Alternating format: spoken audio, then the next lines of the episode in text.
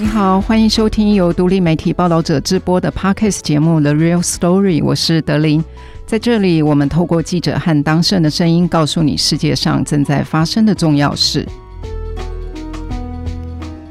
过去五年，全球经济乃至于对台湾产业很重要的变化，就是中美脱钩的新冷战时期。伴随这样的地缘政治的改变，我们很常听到出口禁令。或者是出口管制这样的字眼，像半导体晶片的出口禁令，就是美方为了防止高阶晶片流入中国所做的一连串的交易管制。那今天这一集的节目，我们也要来谈出口管制，但是对象呢，不是像台积电、联发科这样大企业面临的问题，而是台湾众多工具机中小企业，他们也面临了出口管制哦。那是因为在俄乌战争之后，去年一月，经济部宣布针对俄罗斯扩大出口禁令，管控台湾部分的高阶工具机卖给俄罗斯的厂商，当然更不能卖给俄罗斯的军工产业。但是去年一年，报道者记者已经发现了，我们还是持续有台湾的工具机流入了俄罗斯，甚至进入到被美国列为黑名单的核子研究所。这是报道者记者李义安非常精彩的调查报道。待会我们就要请他来谈，他如何追踪到这一条神秘的交易网络，还有他也访问到这些厂商，他们又是如何回应的。易安，听众朋友，大家好，我是易安。嗯，好像很久没出现在 Podcast 节目了哈。好久不见。这个出口管制或者是出口禁令，我们是很常很常听到。但是我们刚才有提到，就说，哎，原来工具机也有出口管制哈。那你能不能先跟我们读者讲一下，这个工具机的出口管制的由来是什么？其实，呃，出口管制这个东西呢，在俄乌战争爆发之前，其实就一直都有。对，那呃，在战争爆发之前呢，其实台湾已经有跟着美国做了一套管制，那我们这边称之为军商两用货品及出口管制清单。其实很大一部分就是直接从美国的 CCL，也就是商品管制清单所翻译过来的。然后你可以看到里面其实就是包山包海，只要是任何可能可以被拿来军用，但是它平常也有商业用途的那种货品，它就有可能会被放在这个管制清单里面。除了这个这种一般性的这种清单之外呢，其实我们还有针对伊朗还有北韩特别制作另外的一份清单。对，所以这个是在我们今天要谈的这个主题。跟乌俄战争有关的这个出口管制之前，其实台湾本来就已经有出口管制了。但是在二零二二年的二月，就是俄罗斯全面入侵乌克兰之后呢，其实以美国为首的西方国家就很快的就直接对俄罗斯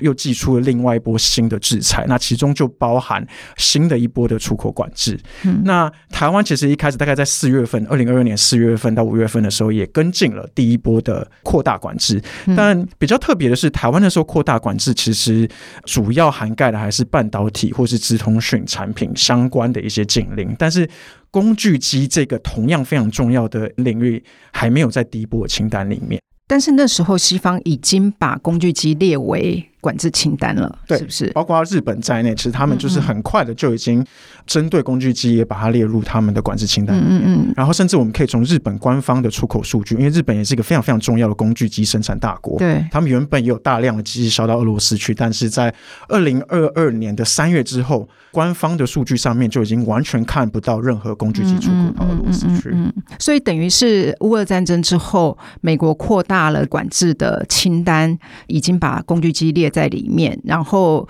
像日本他们就跟进，但是台湾在二零二二年那时候并没有立即的跟进。对，嗯，对，是后来一直到二零二三年的一月份才扩大。OK，然后也把工具机给放到这个清单。那依然你可以跟我们讲一下，台湾的工具机这个产业在全球是很重要的吗？确实，呃，虽然我们台湾一般人都很自豪，我们有非常厉害的半导体产业，但其实我们的工具机产业也很发达。嗯，对。那我们跟业者谈，就是大部分人都会说，我们的品质大概就是仅次于欧洲，比如说德国、瑞士、意大利以及日本，嗯哼的厂商生产出来的工具机。然后我们的品质是大概跟韩国差不多，然后比中国这个后起之秀还要好。那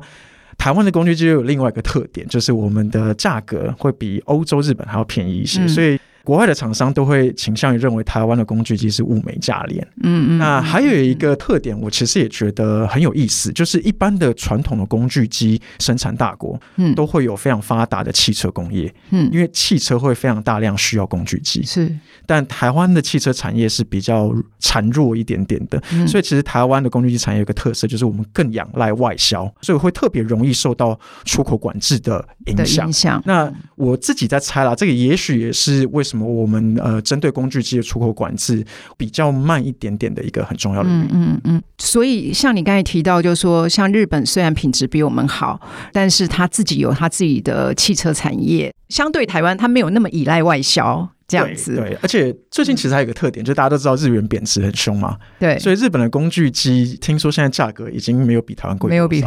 所以就是台湾的工具机这两三年其实是内忧外患，就是状况其实没有太好，嗯嗯嗯，所以这个出口管制其实对台湾的工具机厂商来讲，算是一个还蛮严重的事件了，对，尤其是俄罗斯，它现在已经是台湾越来越重要的一个新兴的市场，嗯嗯，对，有一些甚至有一些像车床这种产品。俄罗斯就这几年大概都是在台湾前四大出口市场。Okay. 那还有另外一种，比如说像叫做呃放电镭射超音波加工机，俄罗斯它也是台湾的第四大出口市场。甚至有一种工具机叫做综合加工机。那俄罗斯也是台湾的第六大的出口市场，所以这都可以让我们看到，其实对于台湾来说，俄罗斯在这几年其实也是政府一直有在推广，嗯，那所以有越来越多的厂商去看到俄罗斯这个新兴市场的一个商机，所以它在我们的出口产业里面重要性是一直在提升的。其实因为台湾的工具机出口主要大国是在中国跟美国啦，哈，嗯，但是这几年经济部他们也一直很希望厂商可以去发展其他有潜力的市场，那俄罗斯就。成为我们很主要的一个关注的焦点哈。是。那刚才呃，依安你提到很多工具机的名字哈，像车床啊，然后综合加工机之类的，可能很多读者不太知道这些工具机到底它确切的作用是什么，可能要帮我们解释一下。好，老实说，这个其实也是我一开始在做这个题目的时候觉得最苦恼的地方，因为我不是学机械出身的，所以我跟各位听众一样，我一开始看到这么多种类的工具机，我其实也不知道它们差别是什么。其实从加工原理来说，我们刚刚讲所谓的这些工具机，大致上可以分成两种。嗯，第一种它的加工原理，简单来说就是硬碰硬，也就是说，你就是拿一个刀具或是比较尖锐、坚硬的一个一个东西，一个金属去。对你想要加工的那个金属去做切割或者是塑形，嗯，那像我们平常会听到什么铣床啊、车床啊、磨床，基本上都是这个种类。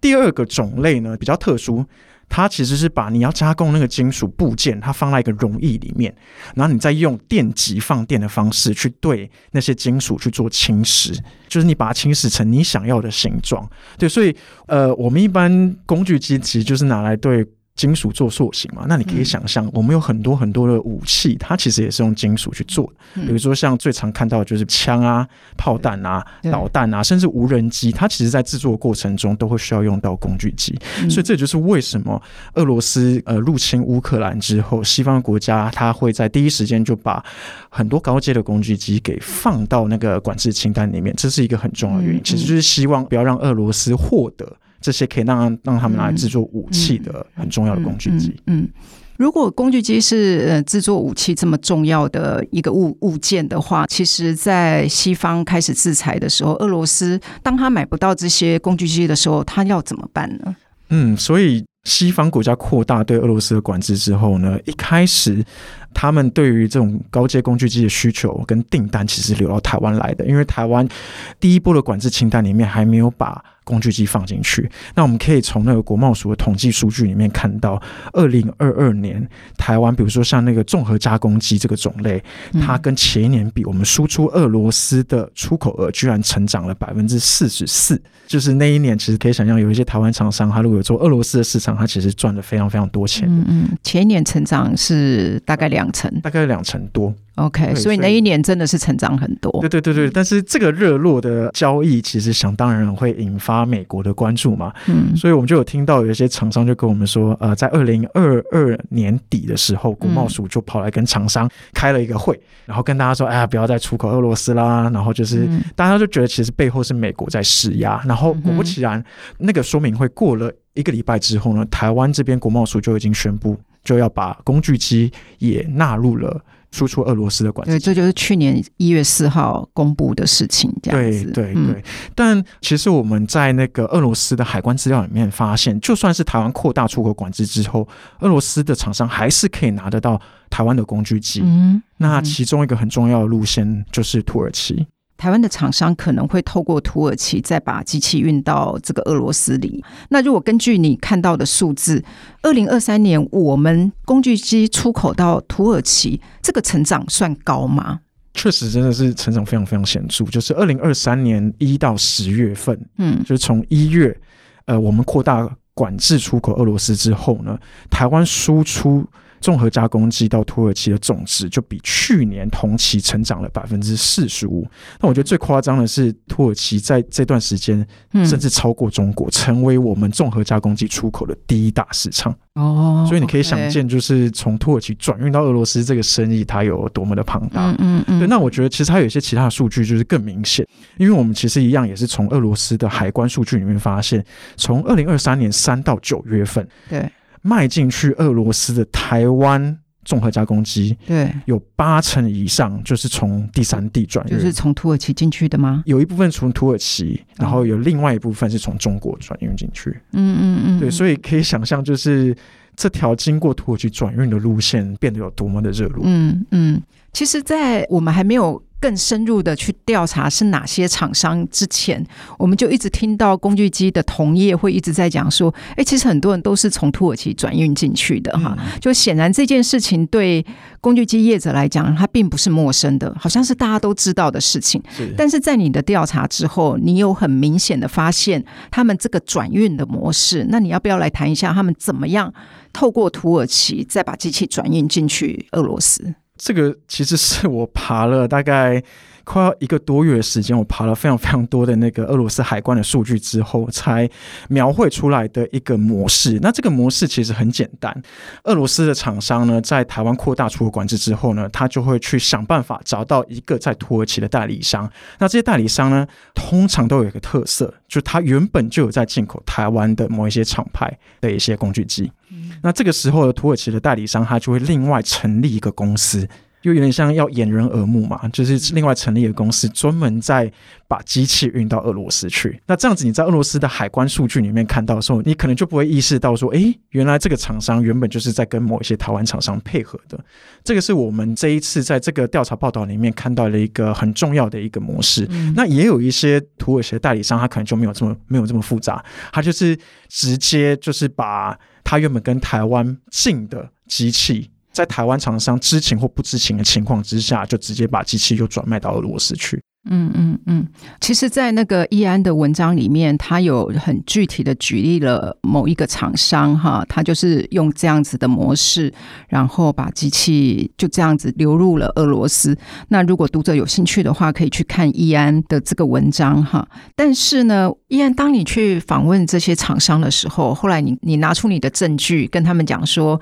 哎，你们的机器虽然是卖到土耳其，但是最后我们证明它就是流入了俄罗斯，而且甚至。有的是流入到俄罗斯的军工产业，哈，甚至核能研究所，这些厂商他们的反应是怎么样呢？嗯，其实一般的厂商当然就会有点紧张，嗯，然后有些人就会跟你说，就是呃，他们也是受害者，因为他们其实根本无力去掌控到底这些在土耳其的代理商，他拿到机器之后，他会卖去哪边？那甚至他们就会说，就是我们都有。就是善尽到他们的责任，会告知土耳其的厂商说，你也不可以卖给被制裁的对象。嗯，对。但其实就法规上面来说，就是万一他们的机器真的被卖到俄罗斯，甚至是一些被制裁实体清单里面的对象的时候，其实他们还是有法律责任的。嗯嗯。对，所以就是很多的厂商就会很紧张，然后呃，但大家就会跟你说，就是他们其实没有能力可以去做查核，然后也不清楚原来这件事情可能会对他们造成怎么样的法律的风险。好，我这里补充一下。下，就是刚才易安讲的那个实体清单哦，其实就是所谓的黑名单。我们俗话讲就是黑名单，嗯、就是说只要被美国列为这个实体清单的企业，嗯、美国的任何企业都不能跟他做交易，然后也不能使用美元去做结算。对，包含就是说，假设你这家公司，比如说台湾的公司，虽然我不是美国企业，但是我可能有某些技术来自美国，我可能也会成为完全不能跟这个实体清单交易的没错企业。没错，然后如果如果你被美国发现的话，甚至是有可能会被美国密封起诉。嗯，然后你可能到某一个国家就会直接被国际刑警组织就直接押到美国去，嗯嗯嗯，去可能是坐牢或者是接受一些惩罚。嗯、对，讲起来就说这些厂商的回应，其实他们真的并不知道这个的严重性，他们可能就认为说，我卖断给土耳其的经销商，好像后续怎么样就不关我的事了。对啊，但是其实法规上不是这样子的，法规是要求这个业者，你必须知道你的这个机器的最终流向是什么哈。那就算你没有就是美国那边的成分，其实你也有可能会违反台湾这边的法律。那我觉得这个也可能是因为台湾。过去在国际的产业链里面，我们可能在比较中后游或者是比较低端的位置，所以我们在出口管制这个议题上面没有这么受关注。嗯，对。但是我们可以看到，就是二零二三年，就是去年，美国首次派出了出口管制官到台湾常驻。嗯，他其实就是已经看到台湾在那个全球的产业链上面的地位。嗯嗯，对。那虽然这个出口管制官他们更多着眼的是半导体产业，还有针对中国的出口。嗯，但是你可以想见，有一个出口管制官在台湾，他其实要对其他的产业的违规现象要去做稽查，其实也会变得更容易。所以这个风险其实对于台湾的中小企业来说会越来越强烈，因为大家应该都知道，台湾的出口业者其实有很大一部分是中小企业。对，那这些中小企业。它有个特色，很难有资源在国外自己成立一个直营的子公司，嗯，所以他必须要仰赖国外的经销商或代理商帮他去卖东西，嗯，嗯，可是这样子的模式就让我们的业者很难去管控货品的终端流向，嗯，所以。呃，我们做完这个调查之后，发现其实台湾的中小企业是在这一个呃地缘政治变动跟出口管制法规之下，特别容易有风险的一群人。嗯，这个听起来是真的是蛮重要的哈。刚才依然一直有提到，就是说其实你是透过很多海关的数据的爬梳，其实这个调查真的是不但费时间，而且要很细心哈，去比对那么多的数字。当时你怎么会？进入这个题目，你怎么开始这个题目的？嗯，这个题目的源头其实一开始是我在二零二三年九月去瑞典参加了一个记者的年会，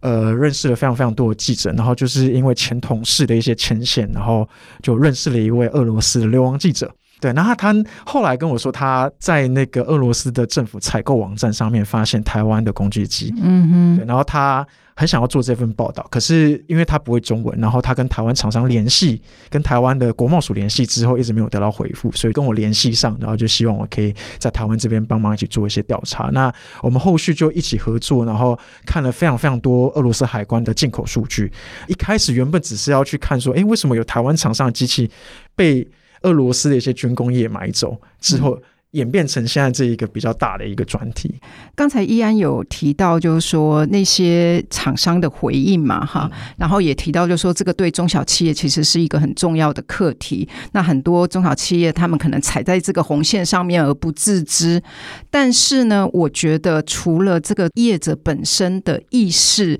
呃，需要在提高之外，其实，在你的调查当中，你也发现台湾政府的很多管制上也存在了许多的漏洞，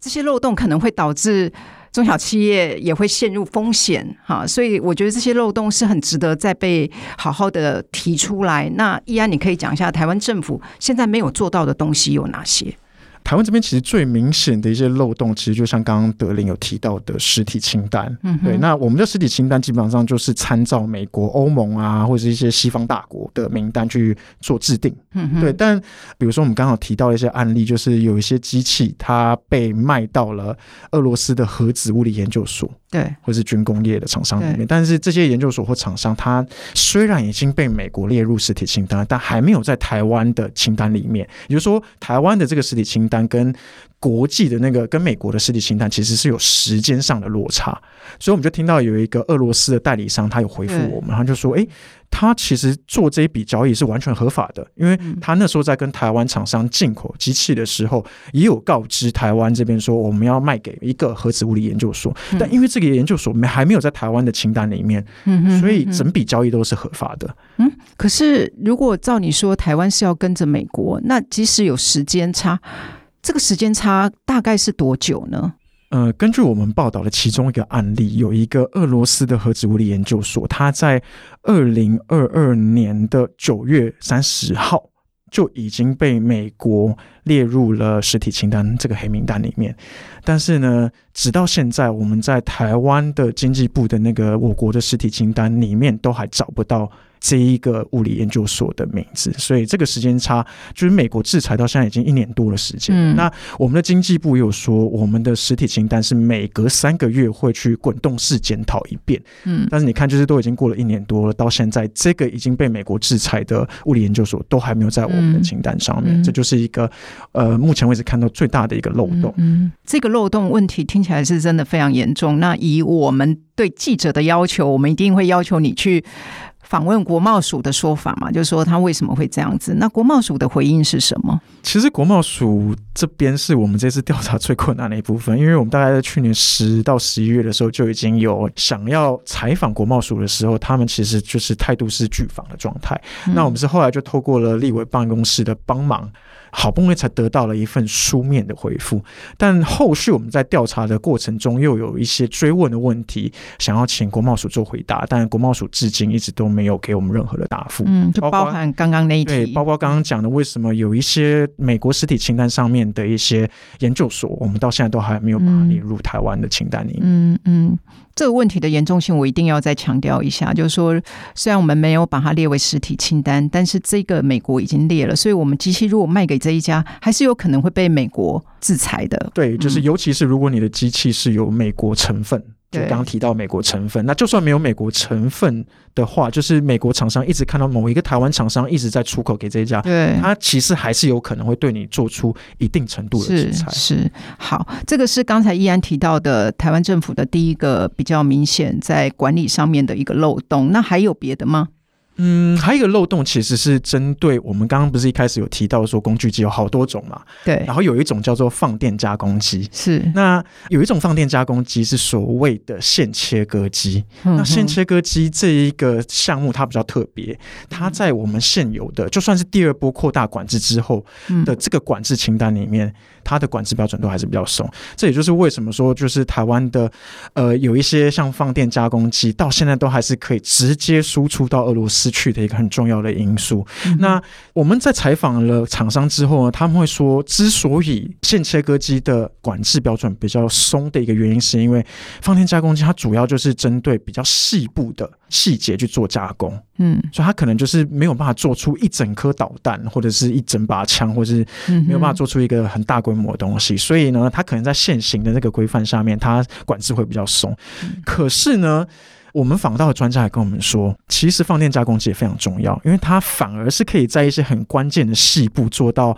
其他种类加工机做不到的加工程序。比如说像有一些呃燃料的滤清器。这是对对导弹来说就会很重要。那还有一个很重要的点是，我们有采访到一个乌克兰当地的一个工具机的厂商，他们告诉我们说，其实放电加工机才应该要是更严格的，原因是因为台湾其他种类的加工机，中国现在其实基本上都可以做了。嗯，比如说，如果他从台湾这边买不到。他可以从中国买，中国买。可是我们现在现行的规范是，这些机器是比较严格的。嗯，但现在管制比较松的这个线切割机，嗯，其实中国还没有办法生产出太高级的产品。嗯嗯嗯。所以这一位乌克兰的那个工具机的厂商跟我们说，其实就他来看，放电加工机反而才是更应该被管控。了解。其实这一个管制的标准好像是跟美国是一样的嘛？哈，其实我们并没有比较宽松，是跟美国一样，跟日本也一样。是。但是比较好奇的是，日本是连这样的机器都不卖给俄罗斯，可能他们的厂商对这个风险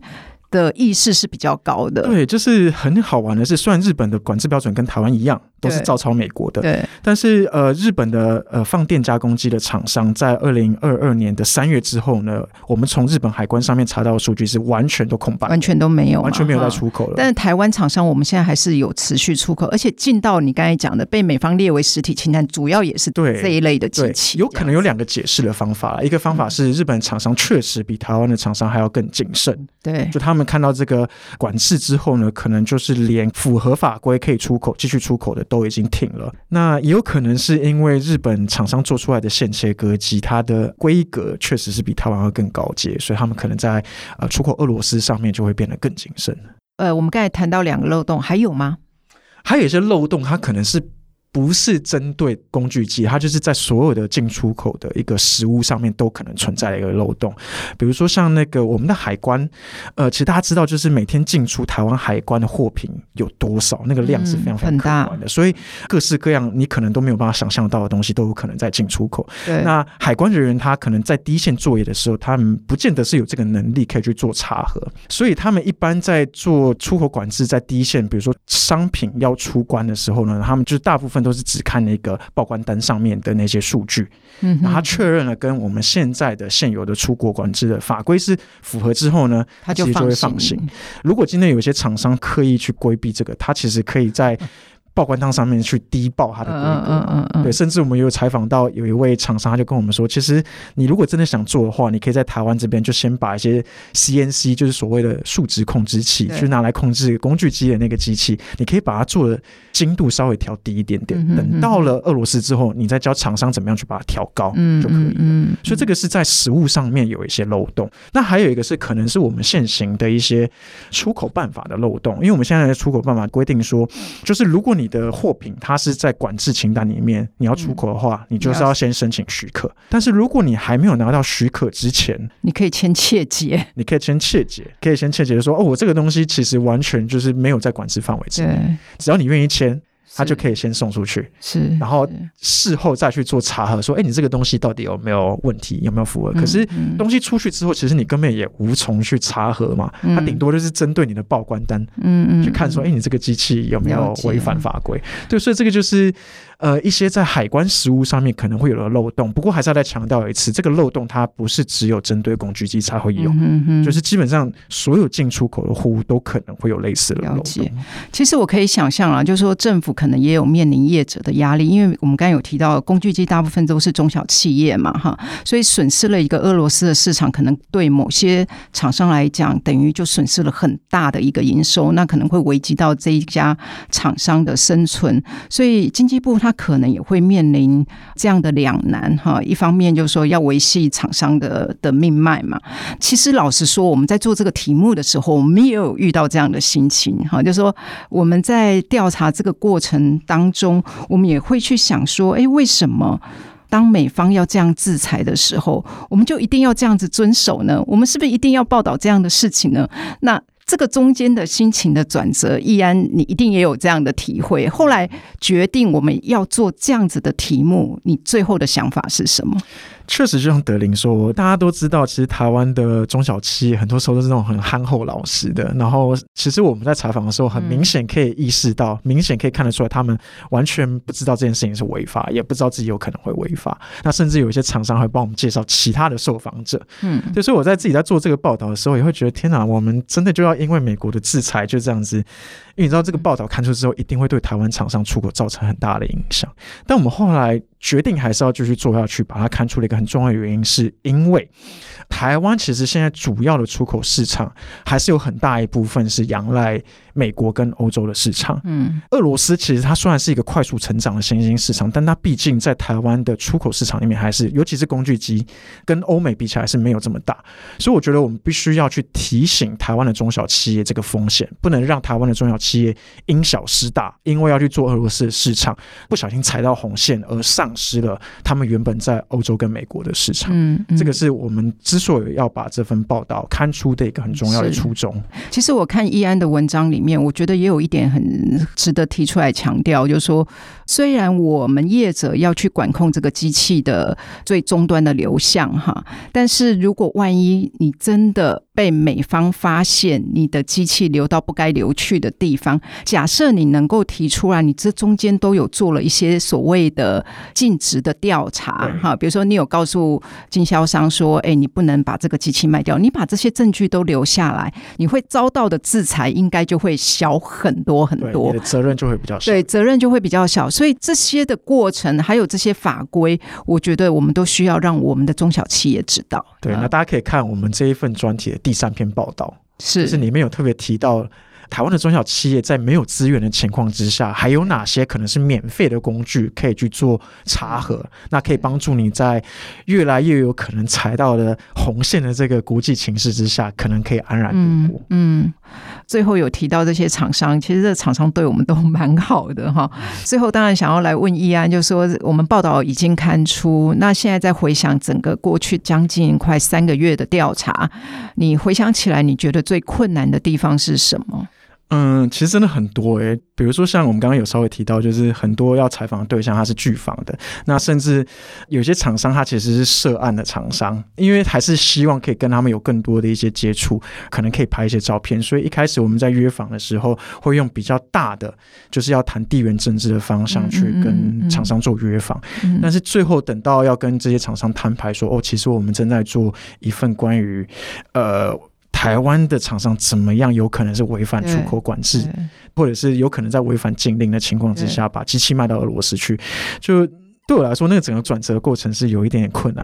等于我们要跟厂商沟通，要沟通啊，摊牌这件事情。对，对，那还有一个，我觉得自己觉得很困难的是资料的那些整理跟爬书，真的是非常困难，因为它很多资料原本的档案其实是俄文版的。虽然我学过一年的俄文，可是其实很多东西我还是，尤其它是跟工具机那种很专业术语有关的，所以还是需要花非常非常多的时间去一个一个爬，然后再去找台湾厂商的商品的那些行路，去看行路里面写的那些产品，它的那些规格到底有没有违反法规。所以其实你们看到的这个报道里面，每一个图表都是血汗。然后呢，也要先去研读，就是我们现在有的这些出口管制的法规里面到底是怎么规范的。这个过程其实真的是非常非常的花时间。然后再加上我刚刚提到，其实我原本其实完全对工具机是完全不认识的，所以要花了很多很多的时间去了解，呃，到底。各种工具机它的差异是什么？其实当时易安在做这个题目，我们在讨论的过程当中，觉得非常惊奇的发现，就是说，呃，我们居然可以从俄罗斯的政府采购网里面去找到台湾的机器，哈，就是说他采购台湾的机器。我们的调查报道也是因为这样子而出来。这个真的跟我想象中的俄罗斯是很不一样的。对，确实，我一开始知道哇，原来居然可以在网络上查到俄罗斯政府的一些招标啊，或者是。一些采购的一些契约的时候，我自己也很惊讶。嗯、那后来我在跟俄罗斯的记者聊的时候，才发现哦，原来是因为俄罗斯政府前几年有一个计划，就是想要打击贪腐，嗯、所以他们才就是做了一个公开所有政府标案的一个、一个计划这样子。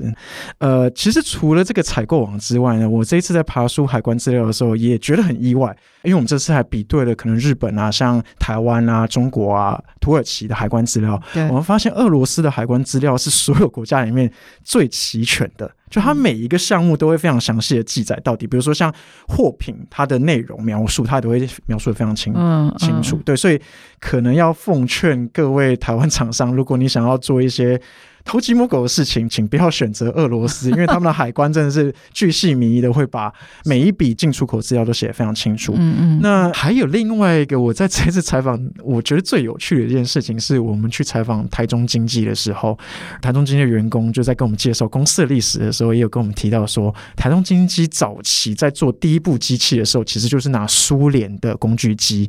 把它拆解开来做逆向工程，所以其实台中经济或者说整个台湾的工具机产业，它它一开始其实有一部分是学习苏联的工具机产业。嗯，但很有趣的就是苏联解体，在一九九一年解体之后，它其实呃现在的俄罗斯就是经历了一连串的去工业化。然后所以他们的工具机产业现在反而变得非常的不发达，导致他们必须要跟国外进口高阶工具机。那台湾反而变得是他们要去进口工具机的一个来源。嗯嗯嗯、这个是我在做这个采访的时候，觉得可能是一个有点像历史开的一个玩笑。对，因为易安本身自己也对历史很有兴趣。我那天跟他一起去采访，就看到他在那一台苏联的那一台机器前面。待很久，在那边拍照要拍很久哈。好，我们这一集节目到尾声了。其实最后真的是想要提醒大家的是，台湾毕竟有非常多的中小企业。那现在这个出口禁令或出口管制，